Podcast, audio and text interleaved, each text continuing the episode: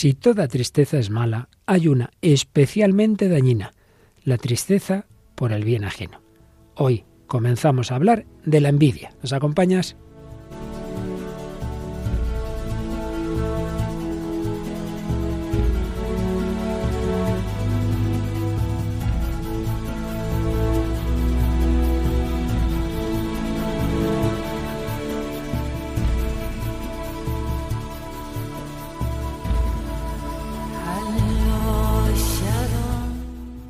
Hombre de hoy y Dios, con el padre Luis Fernando de Prada.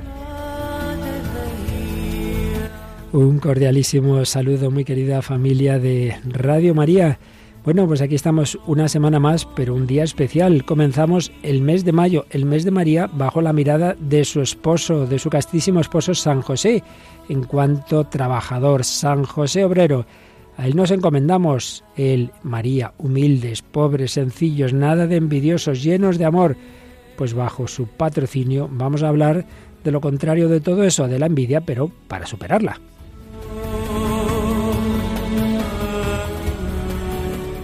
Y nos acompaña una semana más Paloma Niño que quiere mucho a la Virgen y a San José, ¿verdad que sí? Pues así es. Además, el mes de mayo siempre es como un mes muy entrañable, ¿no? El mes de la Virgen, muy bonito, el mes de las flores. Claro que sí. Como siempre, bueno, han sido semanas muy especiales de la Semana Santa, de Pascua, de la celebración de los 20 años de Radio María. Y bueno, no hemos tenido un montón de mensajes, pero bueno, simplemente uno de ellos porque tenemos mucho que contar y tenemos un invitado especial además hoy, Paloma. Sí, pues nos vamos a quedar con el comentario de María del Carmen Velázquez, que hablaba de los ejercicios espirituales que habíamos emitido en Semana Santa, que le hicieron mucho bien, y también nos dice que ella vive interna, eh, trabaja de lunes a domingo, pero pues la radio la acompaña y no se pierde nunca los programas. Qué bien, pues nos alegra mucho acompañarte a ti y a tantas personas buenas en su día a día, en el trabajo, en el descanso, en los momentos buenos y malos. Pues bueno, ya sabéis que estamos en este en esta etapa de este programa El hombre de Dios estamos tocando los pecados capitales y naturalmente las virtudes contrarias a ellas, pero siempre la dinámica de este programa que no solo es para ya creyentes, sino en diálogo con el mundo moderno, contemporáneo, con también con quien no comparta todo lo que nosotros creemos y por ello siempre en una relación con la cultura. Y particularmente estamos en diálogo con la psicología porque estamos en ese bloque, como digo, sobre los pecados capitales, que tienen mucho que ver con muchos temas psicológicos. Pues bien, hemos hablado de la soberbia, hemos hablado de la vanidad, hemos hablado en, los últimos días, ¿cuál fue otro? la ira. La, ira. claro que sí. Y entramos ya a hablar de la envidia. Ay, si la envidia fuera tiña, cuántos tiñosos habría, había yo de pequeño en mi casa. Pues dedicaremos varios programas, seguro que sí, a la envidia.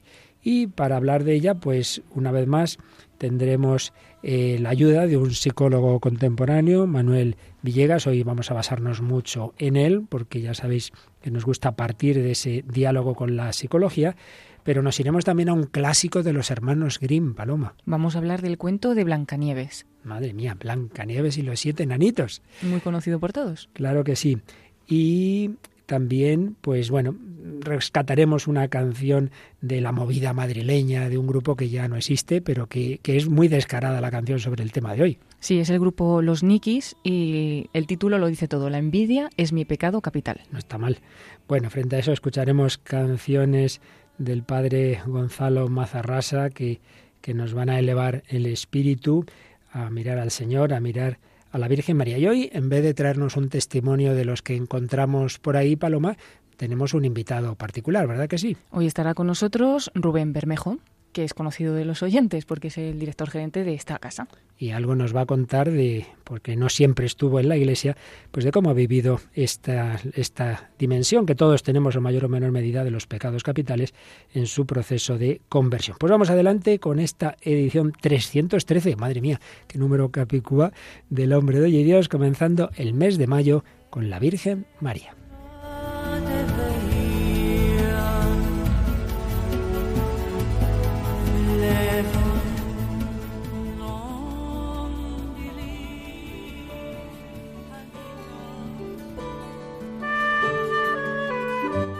Pues una vez más vamos a recordar que en este recorrido que estamos haciendo por los pecados capitales hay eh, un par de enumeraciones de los mismos clásicas que decíamos en los primeros programas que dedicábamos a este tema. La que viene de Oriente, particularmente de Evagrio, hablaba de ocho espíritus, ocho espíritus malignos, la gula, la fornicación, la avaricia, la tristeza, la ira, la cedia, la soberbia y la vanagloria. Podréis haber observado que aquí no hemos mencionado la envidia, pero luego en Occidente San Gregorio Magno esos ocho espíritus los redujo a siete.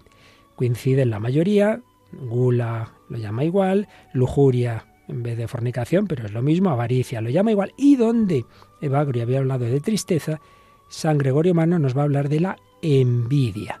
La ira igualmente, donde hemos hablado de acedia, pereza y tibieza, y luego la soberbia y vanagloria las englobaba como soberbia, sin más San Gregorio Magno. Aparece pues ya la palabra envidia dentro de esta enumeración de los siete pecados capitales. En cuanto a Santo Tomás de Aquino, recordaréis que pone en primer lugar como pecado supercapital de todos los pecados capitales la soberbia, a la que dedicamos bastantes programas, y luego nos habla de la managloria, la gula, la lujuria, la avaricia, la acidia o acedia, la envidia y la ira. ¿Y qué es la envidia? Pues para Santo Tomás y para prácticamente todos los tratadistas es la tristeza del bien ajeno, porque entendemos que ese bien ajeno rebaja nuestra excelencia. Tristeza del bien ajeno que rebaja nuestra excelencia, nuestra gloria. Eh, se opone, se opone ciertamente a la caridad para el prójimo. Sin duda es uno de los vicios más viles que siempre intentamos disimular. Y como todos los pecados capitales, mueve a otros. De la envidia puede proceder el odio, coger un odio tremendo a una persona a la que envidias, la murmuración, como el envidio voy a irle poniendo verde a sus espaldas, la difamación, llegar a la calumnia, a ver si consigo hundir a esta persona, el gozo en las adversidades del prójimo, la tristeza en su prosperidad. Realmente triste todo esto, pero tan real, tan real como la vida misma. De hecho, aparece la envidia ya en las primerísimas páginas de, la, de, la, Biblia, del Génesis. Recordemos el pecado, el primer homicidio que nos cuenta la Escritura, el de Caín a Abel.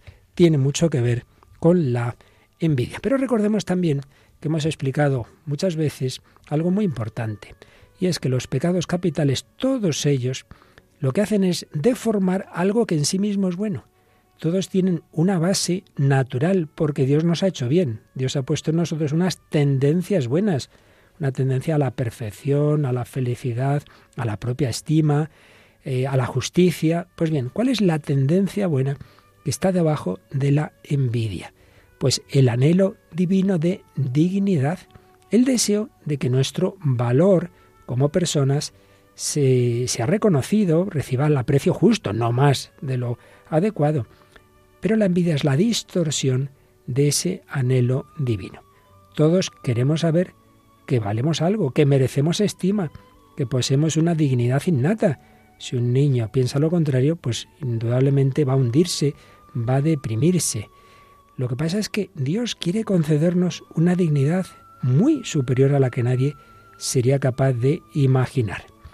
El anhelo divino de dignidad, señala Gregory Popcak, nos ayuda a darnos cuenta de que somos un verdadero regalo de Dios para el mundo. Sin embargo, la envidia desvirtúa ese anhelo de dignidad, diciéndonos que no valemos nada si no poseemos todo lo que poseen quienes nos rodean. Nos parece que como ese tiene algo que yo no tengo, entonces yo no valgo nada.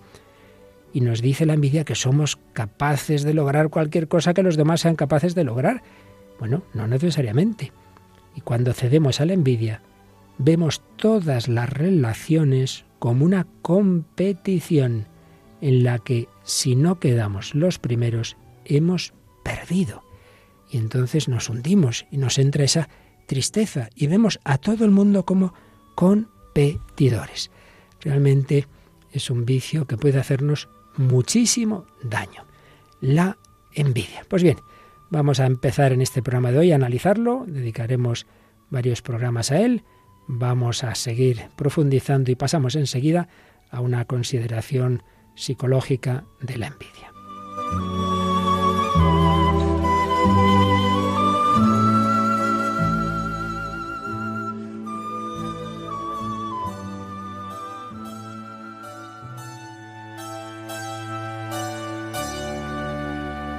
Pues aquí seguimos en Radio María, en El hombre de hoy Dios, hablando, comenzando a hablar hoy del pecado capital de la envidia. Y en estos primeros programas que dedicamos a cada pecado capital, hacemos especial referencia a qué nos dice la psicología, algunos psicólogos, sobre el tema y veremos que se parece mucho a lo que la ética ya de los griegos y por supuesto de Santo Tomás de Aquino y otros autores pues han ido enseñándonos. Y nos estamos sirviendo mucho de este librito de Manuel Villegas, un psicólogo de catalán, que se titula Psicología de los siete pecados capitales. Y ahí nos recuerda algo que ya mm, nos da una pista, y es la etimología. Siempre es muy interesante en todas las palabras buscar su etimología. Mirad, envidia deriva del latín invidia, del verbo in videre. Videre es ver. Entonces, ver dónde, mirar a alguien, fijar la vista en alguien, clavar la mirada. Por eso, señala Villegas, que Dante, en la Divina Comedia, colocaba a los envidiosos en el infierno con los ojos cosidos para que no pudieran ver. Bueno, ¿y qué, ¿y qué envidiamos? ¿Qué miramos? Pues un bien ajeno. Un bien ajeno que puede ser material o intangible. Un bien ajeno que el otro tiene y yo no o no de la misma forma. Entonces se pueden envidiar bienes materiales, heredados o adquiridos, el coche, mira mi vecino de coche tiene, qué viajes hace, las joyas, el pelo, el color de los ojos, eh, los niños, qué niños más, monos que tienen, eh, esto, el trabajo, el número de likes del Facebook, en fin, el dinero, por supuesto. O bienes intangibles, simbólicos, que tienen un valor social, la fama, el don de la música o de otras artes, los conocimientos, el talento, el reconocimiento profesional, el éxito deportivo, la suerte, la belleza, etcétera, etcétera. Pero fijaos, lo importante es que se envidia el bien ajeno en comparación con el propio. Si en la ira se daba una percepción de injusticia basada en la concepción distributiva de la misma, cada uno lo suyo, aquí la injusticia que se halla en juego es la equitativa, porque se pretende a todos por igual. Si otro lo puede tener, ¿por qué yo no? ¿Por qué yo no? Entonces hacemos una comparación, una operación mental que desencadena la envidia. Yo podría estar muy contento y de repente me comparo con el vecino que tiene algo que yo no y ya se acabó. Me contento. Comparación. De nuevo vamos a etimología. Comparar. Buscar la paridad. Comparar la paridad, pero entendida como igualdad, lo cual es imposible en esta vida. La igualdad absoluta es imposible salvo que se elimine totalmente cualquier grado de libertad lo que pretendió el terrible genocidio de Camboya, por ejemplo. La naturaleza busca y promueve las diferencias. Eso está en la base de la evolución de las especies, diferencias adaptativas.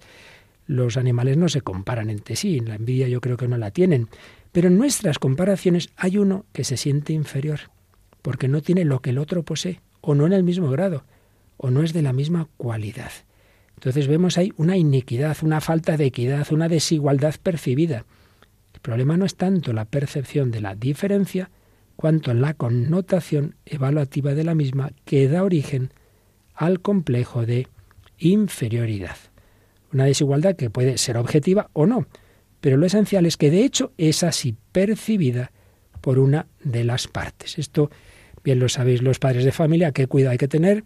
Varios hijos, se llegan los regalos, madre mía, como no sean iguales, es que este tiene aquí una rayita, el otro no, y ya empiezan los líos de la envidia en la infancia, como empiezan los celos cuando aparece ese segundo hermano y había uno que dominaba toda la familia. Bueno, Paloma, ¿no te parece a ti que todo esto es tan real como la vida misma en la, en la vida de la familia y con los niños que a ti tanto te gustan? Así es, así es. Y en la vida propia también, también. en toda nuestra vida. Bueno, pues vamos a preguntarle cómo lo ve. Hoy tenemos, como os decíamos al principio, un invitado que normalmente no está delante de los micros, sino detrás, está en nuestra administración, en la gerencia, como coordinador de todas las labores tan importantes que hay detrás de los micrófonos en Radio María, que es Rubén Bermejo, que sabéis lleva ya unos años en Radio María, y, él pertenece, él camina en el camino necatecumenal, pero no siempre estuvo en la iglesia y hoy le tenemos aquí con nosotros. Bueno, Rubén, bienvenido a nuestro programa. ¿Qué tal, Luis Fernando? Encantado de estar aquí.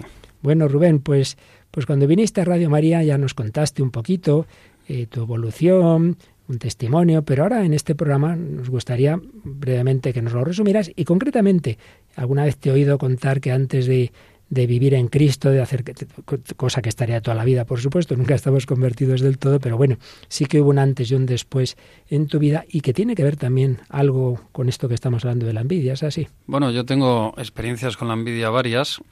Recuerdo una muy clara con un hermano mío, yo tengo varios hermanos, yo tenía, recuerdo concretamente, por aterrizarlo bien, un coche en aquel tiempo, mi hermano se compró un coche mejor que el mío, y yo consideraba que no era justo, porque yo tenía una necesidad que él no tenía. Entonces yo experimenté con claridad lo que es tener eh, envidia hacia un hermano. Entonces yo qué es lo que he experimentado en este acontecimiento? Bueno, pues he experimentado el amor de Dios. ¿Por qué? Primero por la iluminación del pecado, porque no es fácil verse envidioso para verte envidioso, pues tienes que recibir una gracia. Yo he escuchado muchas veces, y yo mismo he dicho muchas veces, no, yo esto de la envidia no, no va conmigo, yo no, porque siempre te autojustificas, ¿no? Sí. Entonces, verse envidioso lo primero. Luego, el no verse juzgado por Dios en esto. O sea, yo he visto que Dios a mí no me ha juzgado. Yo recuerdo bien que cuando aparecía mi hermano yo no, tenía ganas ni de verle, ¿no? Porque porque era una cosa que me quitaba la vida, por decirlo así. Yo no, soportaba esto, ¿no? Entonces yo he visto que a mí Dios me ha iluminado, Dios no me ha juzgado y me ha dicho, ánimo, tú pídeme ayuda, que yo voy a hacer de ti un hombre nuevo. Voy a sacarte de esto y te voy a enseñar a amar en este acontecimiento, que para mí era un imposible. Y es duro, ¿no? O sea, darte cuenta de que no te alegras del bien de tu propio hermano es una cosa poco agradable. Pero yo veo que Dios es bueno, que tiene misericordia y que te da la fuerza que tú no tienes para amar. Porque no se trata tanto, pienso yo, de pecar o no pecar, sino de amar o no amar. Y el Señor te mete en esta dimensión maravillosa, ¿no? Entonces Él hizo la relación con mi hermano totalmente nueva, ¿no? Y me permitió ser otra vez feliz y otra vez libre, ¿no? Entonces, agradecido. Porque la envidia tú experimentabas que te quitaba la alegría y la libertad. Efectivamente. Ni era libre ni era feliz. Una situación dura, existencialmente hablando, claro. Luego tú has estado en el ámbito profesional, en diversas empresas. Me imagino, aquí no es que seamos santos en Radio María, porque todos tenemos pecados eh, capitales, ¿verdad? Pero me imagino que en el mundo salvaje de la empresa esto de la envidia existe también, ¿no? Sí, sí, claro. Se da muchísimas veces que si el otro gana más que yo, que si el otro tiene más puesto que yo, que si le hace más caso al jefe que a mí, lo típico, ¿no? Porque somos así. Pero mm, yo veo que sin la gracia de Dios vives metido en un engaño. Todo el mundo se autojustifica, yo el primero, y piensas que la culpa la tiene el otro. O sea, que el problema no está en ti, está en el otro. Y no es verdad. El problema está en ti, que no sabes amar, que todo tiene que servirte. Todas las realidades tienen que ceñirse a ti y no al contrario. Entonces, se vive en un mundo lleno de esclavitud, lleno de precariedad y muchas veces de tristeza. Y ya que te tenemos aquí, ¿cómo fue, aunque hagas un poquito de resumen, ¿no? ese paso tuyo de vivir eh, no en, en, en, la vida cristiana a fondo, sino dentro de la iglesia y comprometido y ahora aquí en la evangelización en Radio María? El paso a la iglesia, el paso a la iglesia fue bueno, pues por una serie de vivencias existenciales donde yo me di cuenta de que había algo en mi vida, lo diré muy en general, ¿eh? que, no, que no cuadraba, porque, mm, bueno, yo tuve una experiencia existencial en la que me di cuenta que cuando tú no das la talla, cuando tú dejas de ser pues el amigo gracioso, divertido, el novio perfecto, el... de repente te quedas pues solo. Pero había algo dentro de mí muy profundo que me decía que había algo en esto que no tenía sentido, ¿no? Que había una verdad por encima de todo que, lo trascendía todo. O sea, había alguien que le tenía que dar sentido a esto, que había una verdad dentro de mí que estaba por encima de las circunstancias, independientemente de, de cómo vayan las circunstancias de tu vida, tú eres quien eres. Y no tiene sentido que dejes de ser feliz solo porque no des la talla, ¿no? Esto es, por esquematizarlo, mucho, ¿no? Es un poco fue lo que Dios usó para llevarme a, a la iglesia. Entonces yo recibí unas catequesis hace un montón de años donde todo esto pues cuadró un poco a la perfección. O sea, yo vi, tuve un encuentro personal con, con alguien que me dijo profundamente que él me quería tal y como yo era, sin exigirme nada a cambio, tal y como yo era, que no tenía que cambiar para disfrutar de su amor, ¿no? que él me aceptaba y me acogía así. Y esto cambió mi vida completamente. A partir de aquí se inicia un itinerario en el que he ido gradualmente pues teniendo experiencia de, este Jesucristo real, potente, que tiene capacidad para cambiar tu vida, para hacer de ti un hombre nuevo, ¿no? Y por tanto, tú comparando la vida de antes y la de ahora, ahora experimentas que en Cristo vivimos más felices, más alegres, más libres. En Cristo eres libre, eres libre porque puedes donarte, cosa que antes yo no podía hacer, porque si Jesucristo no vive dentro de ti, si tú no eres tienes cierta comunión con Él, toda tu vida, desde que te levantas hasta que te acuestas, está destinada a servirte a ti mismo. Mm. Porque tú tienes que vivir para ti, no te queda otra. O sea, tú necesitas autorrealizarte dándote gusto en todo, por decirlo así, ¿no? Todas las realidades tienen que servirte a ti. Tú eres el centro del universo. Tu mujer, tus amigos, tus padres, todo tiene que servirte. Cuando Jesucristo entra en tu vida, mm, se invierte todo esto. Eh, eres tú el que te pones al servicio del universo entero.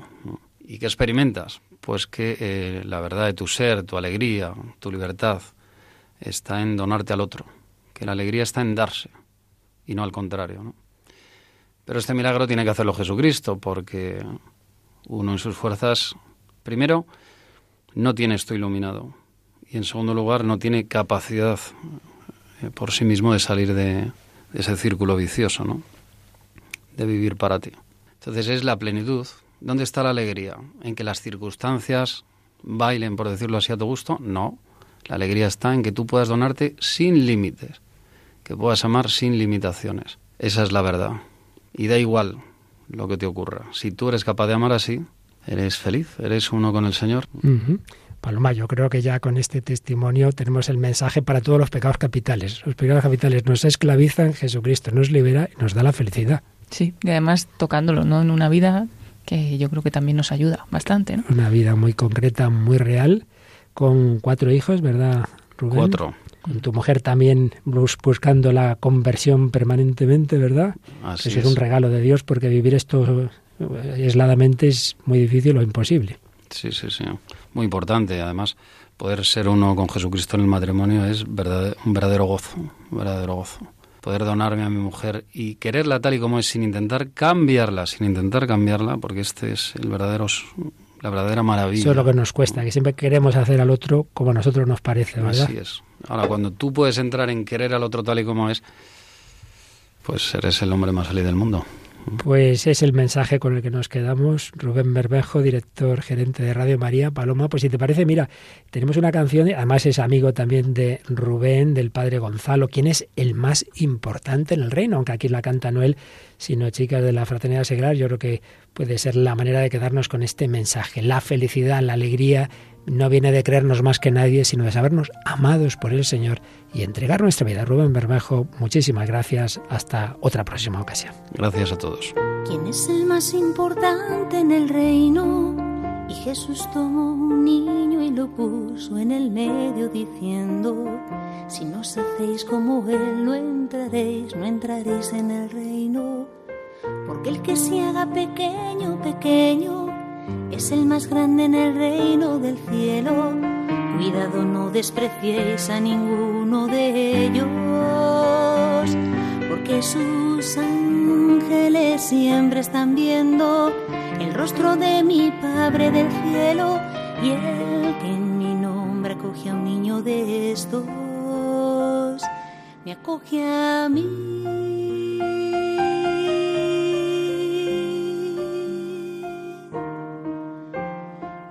Parecen? Un hombre tenía cien ovejas y una se le perdió. Dejó las noventa y nueve y la buscó. Y cuando la encontró, se alegró más por ella que por las demás. Lo mismo celestial no quiere perder ninguno de estos pequeños. ¿Quién es el más importante en el reino?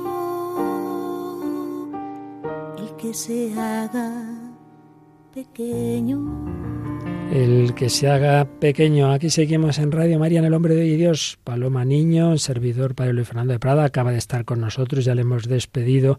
Rubén Bermejo, director gerente de Radio María España, hablándonos de cómo el Señor nos transforma de esas esclavitudes, concretamente de esa envidia que, que en su caso empezaba con un hermano y que tantas veces es así en familia, pero como Jesucristo nos hace libres, porque si Él ya nos quiere, si Él llena nuestro corazón, no necesito nada más, ni a nadie más, ni ese coche, ni nada. Veíamos como la envidia pues viene de esa comparación, de ese sentirme inferior, de ver una desigualdad objetiva o no. Estamos siguiendo Manuel Villegas en su Psicología de los Pecados Capitales. Señala también cómo la envidia, como pasa con la, con la avaricia, tiene que ver con la escasez. Claro, los bienes materiales son limitados, la escasez aumenta el valor y cuando hay situaciones de escasez, pues es más difícil el compartir, claro, y aumenta la sensación de desigualdad. Entonces uno quiere restablecer esa igualdad, pero en realidad no es que yo quiera ser igual, más bien quiero ser superior. Ser igual es una situación muy inestable. Puede durar unos momentos, pero, pero luego enseguida cambia. Por eso, la única manera de asegurar no estar en inferioridad no es la igualdad, sino es ser superior. Esto es lo que aparece en un clásico cuento, el de Blancanieves. La reina madrastra de Blancanieves necesitaba constantemente comparar su belleza con la de las demás mujeres del reino. Espejito, espejito, hay alguien más bella que yo. Cuando el espejo le dijo que Blancanieves era más hermosa que ella, madre mía, la envidia la poseyó de tal modo que, bueno, de tal modo que, ¿qué Paloma? Cuéntanos un poquito el cuento. Bueno, este es el cuento de los hermanos Grimm de 1812 un cuento de hadas dentro de, los cuentos pues es el número 53 y luego también se hizo película, bueno, hay muchas, versiones, sí. Una muy conocida es la de Walt Disney de Blancanieves y los siete enanitos de 1937, porque además fue el primer largometraje de animación producido por Walt Disney y el primero que se incluye también en los clásicos de, Walt Disney. Y bueno, pues con esos elementos eh, principales, ¿no? El espejo mágico que habla con la malvada madrastra y la bruja de Blancanieves, la reina malvada, y los siete enanitos.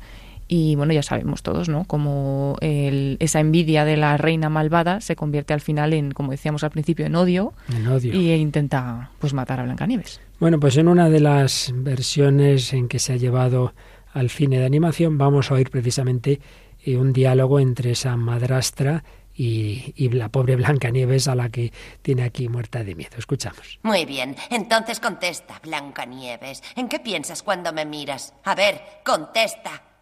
Mi reina, vos sois una mujer muy hermosa. ¿Eso es todo? Sois la mujer más hermosa del reino. Mírate bien en este espejo, Blancanieves.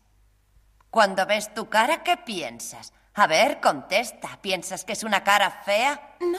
Entonces te gusta. Piensas que tienes una cara bonita, ¿verdad? Claro que no. Si no quieres que te eche del castillo, será mejor que no me mientas. Odio las mentiras. Hmm, sabes muy bien que tienes un bonito rostro. ¿A que sí? A ver, ¿te gustaría ser todavía más hermosa? No lo sé. ¿Qué dice todo el mundo cuando te ve? Qué niña tan bonita. Cuando tenga edad de casarse será un prodigio de belleza. Puede incluso que no tarde en superar la belleza de la reina. No, nadie dice esas cosas. Cállate, silencio. Esos comentarios son tan frecuentes que incluso han llegado a mis oídos. Es imposible que tú no los hayas oído. Esos comentarios carecen de fundamento.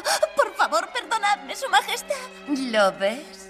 Me has mentido por partida doble. No solo has oído esos cotilleos, sino que además... Tú, Blancanieves, también crees que algún día serás más hermosa que yo. Eso es algo que yo jamás pensaría. Por favor, perdonadme. Bueno, pues aquí, fíjate, Paloma, cómo han aparecido esos elementos que señala Manuel Villegas, esa comparación, esa necesidad de sentirse superior cómo va entrándole pues ese odio hacia, hacia esa pobre niña. Sí, quiere hacerle a Blancanieves decir que sí, que ella es muy guapa y que, se, y que lo cree, que es más guapa que la reina, sin embargo se le ve como Blancanieves es tan sencilla, ni, ni siquiera está pensando en eso, ¿no? Y, y ella cada vez pues más enfadada, más enfadada porque la niña no reconoce, no lo reconoce, ¿no? Pues fíjate, eso que aparece en un cuento infantil está detrás de la historia, de la historia de las revoluciones, de muchos movimientos sociales señala también Villegas y es un tema clásico, por ejemplo, muy importante lo que, lo que trabajó Max Seller sobre el resentimiento en el mundo moderno. Y ciertamente detrás de movimientos sociales que muchas veces tienen causas justas, pero muchas veces lo que se hace es alimentar la envidia de las masas.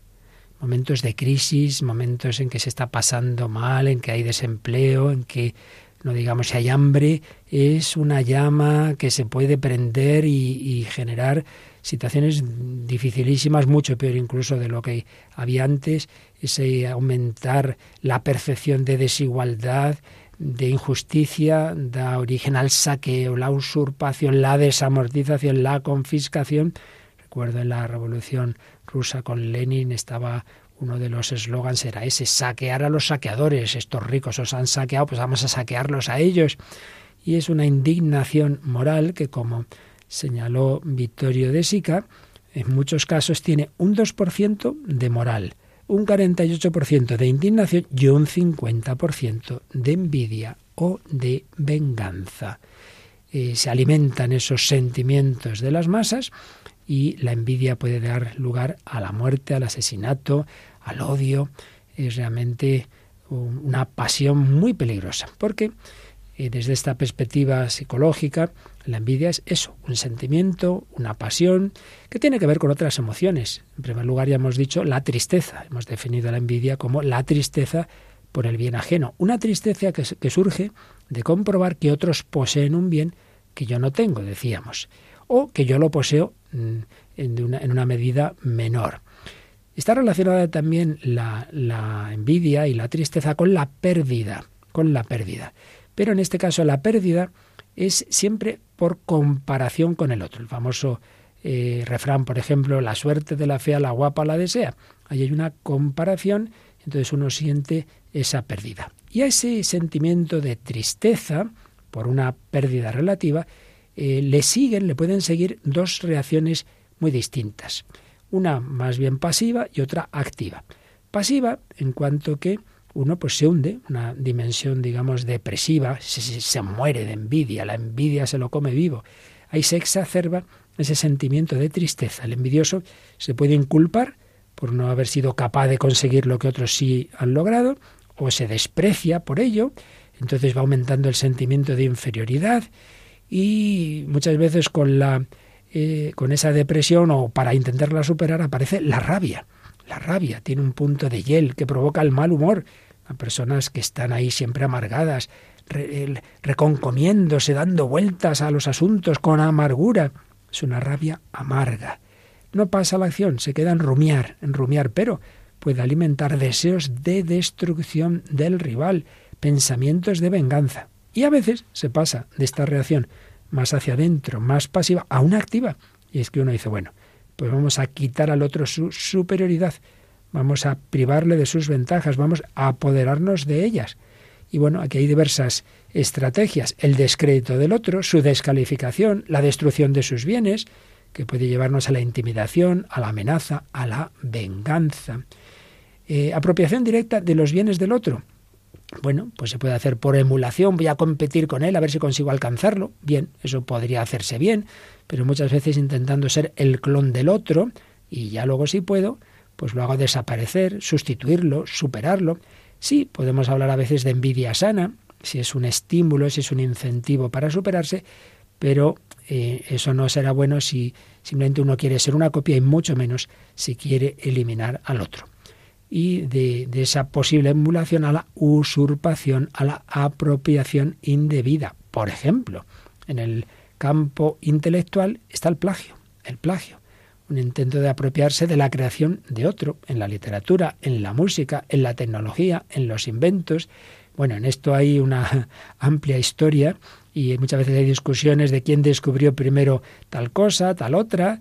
Hay historias sobre la teoría de la evolución, sobre el inventor de la radio, de la bombilla incandescente, en fin, hay muchas historias de estas. Algunas pues se han llevado al cine a veces pues no basadas en la realidad, como es el caso de la película Amadeus, quizá algún día hablemos de ella, en la que se supone que entre Salieri, el músico de la corte eh, vienesa, y Mozart, pues había eh, por parte de Salieri una envidia tremenda. Bien, eso según dicen los entendidos es un recurso literario eh, que está en esa película, pero ciertamente si no se dio en ese caso, se dan otros muchos en este campo de la música, los artistas que muchas veces, no todas ni mucho menos, pero muchas veces pues son bastante egocéntricos, ¿verdad? ¿Cómo va a haber otro, no? Por encima de ellos claro es lo que tiene también la fama, ¿no?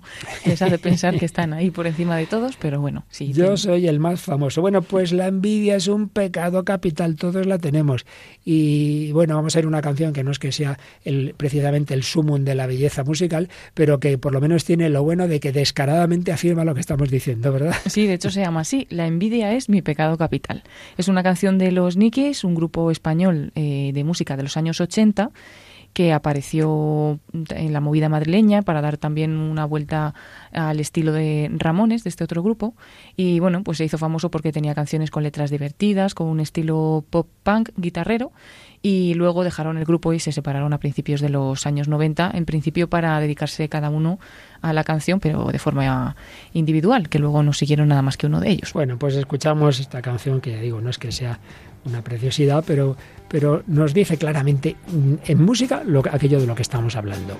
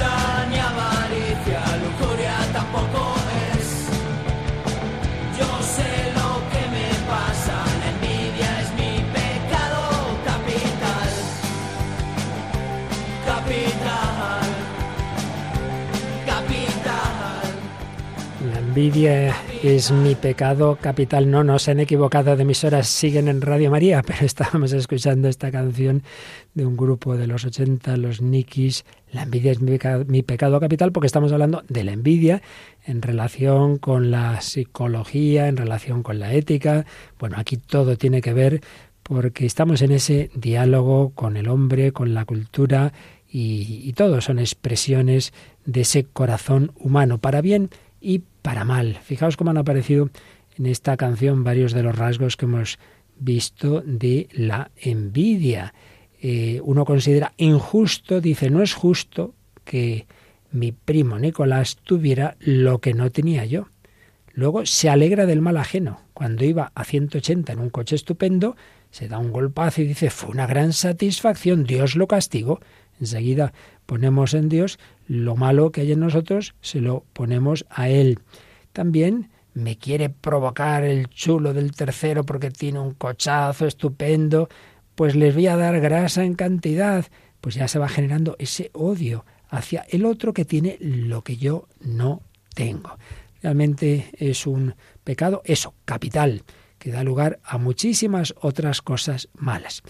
El móvil del descrédito, de la maledicencia, del robo, del asesinato y hasta de la guerra puede ser la envidia. Como comentábamos, esto aparece ya en las primeras páginas de la Biblia, la historia de Caín y Abel. Caín acaba matando a Abel porque tiene envidia de que los sacrificios que Abel ofrecía a Dios mostraban que el Señor los, los acogía con más agrado que los de, que los de Caín. También podríamos ver, quizá no tan claramente, pero envidia en David, cuando ve qué mujer tan bella tiene, y, Urias, y entonces ha adulterado con, con esa mujer, con Betsabe, y hace que, que muera Urias. Envidia y ambición, por supuesto, se unen en la historia de Ricardo III, en el drama de Shakespeare. Lamentablemente hay que decir que la envidia es uno de los motores que mueve la historia de la humanidad, muchas veces unido a la codicia, codicia y envidia que han conducido a grupos humanos a destruir a otros pueblos, a invadir sus territorios, a raptar a sus mujeres, a destruir sus símbolos. La envidia, sin duda, está también detrás del consumo de la publicidad, la publicidad muchas veces quiere provocar ese deseo de un bien a través de la comparación. Oye, si tu vecino tiene esto, ¿por qué no lo vas a tener tú? Y yo te ofrezco un producto que el otro no tiene, un producto mejor. Y fíjate, Paloma, que por ejemplo hay productos muy buenos, pero que son de marca blanca. Entonces, si yo no llevo aquí mi simbolito de tal supermarca, ya no vale esa ropa. ¿Qué te parece? Sí, pasa eso. eso pasa, eso pasa. Claro que sí, eso pasa, pero fijaos que eso que lo vemos hoy día, pues ya los griegos, que casi hablaron de todo, pues tenemos en las tragedias griegas, por ejemplo, a Prometeo, que tiene envidia de los dioses, ni más ni menos, y entonces va y roba el fuego de los dioses. En fin, que, esto lo llevamos ahí bien metido, que nos hace muchísimo daño. Ya veremos otro día también cómo tiene que ver con los celos, los celos, que es un caso particular de envidia, en ese caso dirigido no a un bien material, sino a un bien personal, a los afectos. Hay una tercera persona y se envidia el amor, se envidia la preferencia, se envidia la elección del otro. Pues es sin duda algo muy peligroso. Seguiremos viendo esta perspectiva psicológica y, todas estas relaciones que tiene particularmente con, con los demás en esa perspectiva de los celos. Pero vamos a ver también lo que en una perspectiva ya más cristiana, pues nos han enseñado los maestros espirituales. Aquí lo resume muy bien Enzo Bianchi en otra obra que también hemos usado en otras ocasiones, una lucha por la vida, el combate espiritual. Nos recuerda, ya os mencionaba yo antes, que Gregorio Magno eh, pone la envidia, es el primero que, que le da el rango de pecado capital y le da mucha importancia. Y fijaos cómo la describe San Gregorio Magno. Cuando la ponzoña de la envidia corrompe el corazón ya vencido, el mismo aspecto exterior expresa la gravedad de la enfermedad que ataca el ánimo. Se adquiere un color pálido, los ojos se aprietan, la mente se enciende, los miembros se enfrían, los pensamientos se llenan de rabia, rechinan los dientes. En lo profundo del corazón se esconde un odio creciente y una herida interior taladra la conciencia, produciendo un dolor ciego.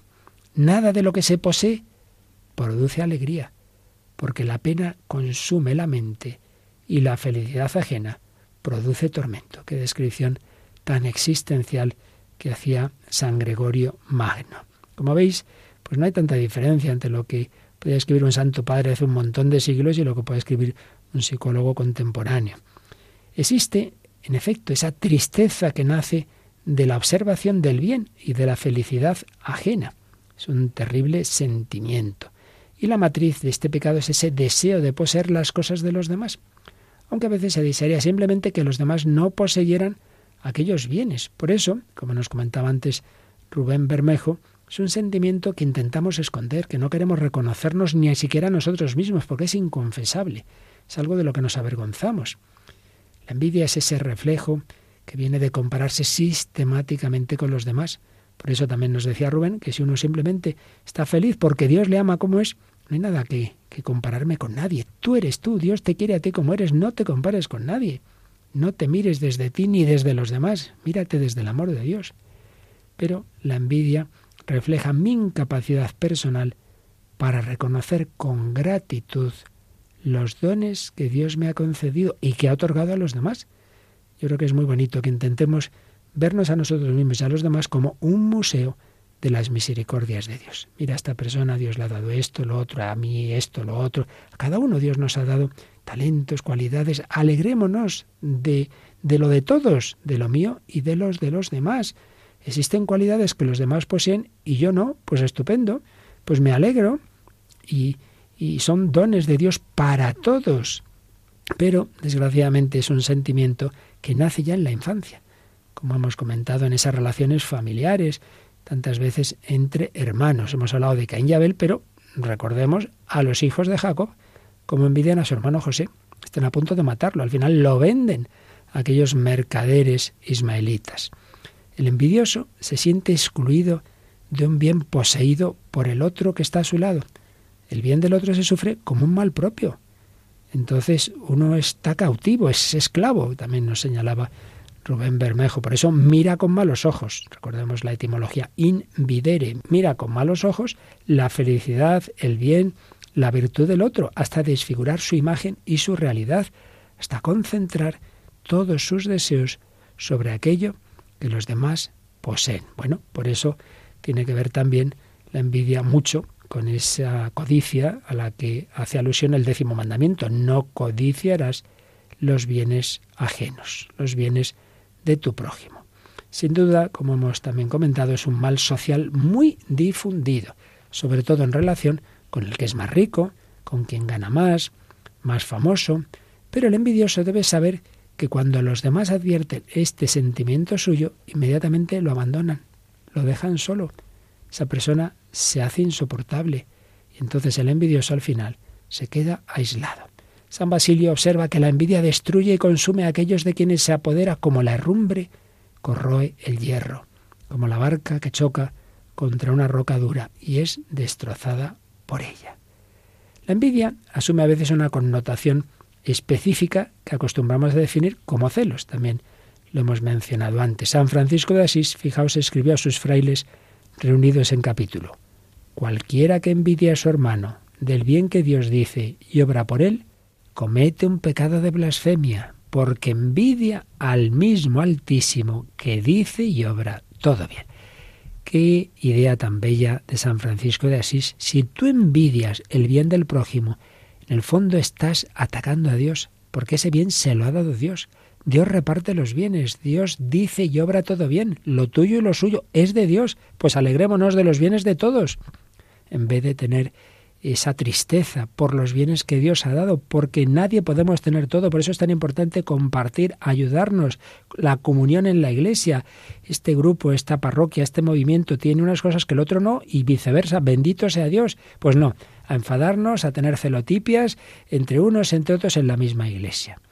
Es un signo peligroso y grave porque termina produciendo esa ofensa a Dios que decía San Francisco de Asís, un mal terrible. Ya los monjes lo veían en la vida comunitaria, ese vivir unos junto a otros, esa continua confrontación, ese verificar lo que otros son y hacen, este canta bien, yo no, pues puede dar lugar a la envidia, tiene que dar lugar, como decíamos, a todo lo contrario, a la alegría del compartir, de la comunión, gozar con quien goza, llorar con el que llora, compartir las alegrías y penas de los hermanos y hermanas, como dice San Pablo en Romanos 12 15.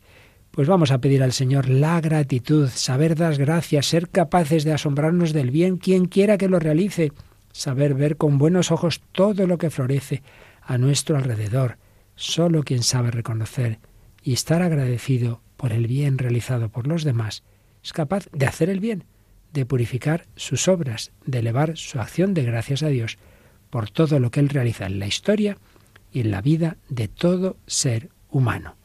Todo el bien que he logrado hacer, Señor, lo he hecho gracias a los demás que están conmigo. Sin estos hermanos míos, sin estos amados míos, no habría logrado hacer el poco bien que he realizado. Así debemos mirar todo lo que el Señor va repartiendo y vamos a pedírselo a la Virgen María. Hemos dicho que puede haber una envidia sana. Hombre, si la envidia es de querernos parecer a la Virgen María, que nunca vamos a llegar, eso no es envidia mala, es envidia más que sana. Pues es lo que expresa esta canción de nuevo hoy del padre Gonzalo Mazarrasa, de nuevo cantada por jóvenes de la Fraternidad Seglar en el corazón de Cristo. ¿Quién pudiera ser como tú, María? ¿Quién pudiera ser como tú, María? Un océano limpio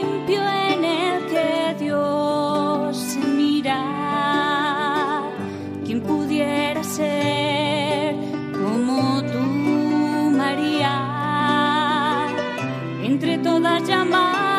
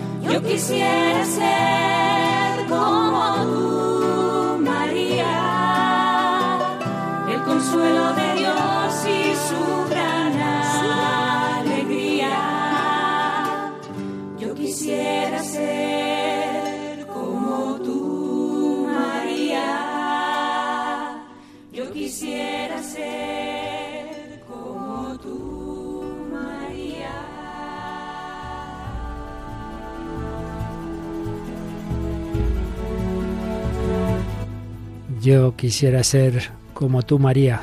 Esa sí es una envidia buena, el mirar hacia arriba, pero alegrándonos de tantísimos dones que Dios ha puesto en María, que no son para ella, que nos lo quiere dar a nosotros, porque María todo lo da. Por eso en la vida cristiana no hay envidia mala, no hay entristecernos del bien ajeno, porque los bienes que Dios da a los otros, a la Virgen María también y a San José, son para nosotros. Todo de Dios para todos. Pues hemos empezado a hablar de la envidia, seguiremos haciéndolo en próximos programas con Paloma Niño, hemos tenido invitado a Rubén Bermejo, director gerente de Radio María, hemos hablado del cuento de los hermanos Grimm, Blancanieves, hemos visto pues un, un enfoque psicológico de la envidia por Manuel Villegas, seguiremos también haciéndolo y como en la tradición de los santos padres, sintetizada por Enzo Bianchi, está esa lucha contra la envidia que nos lleva a la tristeza, que es un enemigo tan peligroso. Bueno, pues hemos entrado así en el mes de mayo, mes de María, mes también, recordad, de una campaña, de la segunda campaña más importante para Radio María, de donativos, de voluntarios, de oraciones, de la maratón para que nuestros hermanos de países más necesitados también tengan la alegría de esta emisora que lleva la esperanza al mundo entero. Y a la Paloma, pues llega música que que no nos da mala envidia, sino que nos eleva hacia lo alto, ¿verdad? También. Nada más y nada menos que música de Dios. Música de Dios. Está Eusebio Guindano, el padre Eusebio Guindano, preparado para su programa. Así es, en Radio María España y en otras emisoras que también emiten este programa en el mundo entero, pues otros programas estupendos también, porque todo nos lleva a lo alto con el Señor, con la Virgen María. Seguiremos en nuestro itinerario para que el Espíritu Santo que Jesucristo resucitado nos da a todos cambie nuestro corazón herido, esclavizado por los pecados capitales y nos dé un corazón semejante al suyo. Que Dios os bendiga. Hasta el próximo programa, si Él quiere.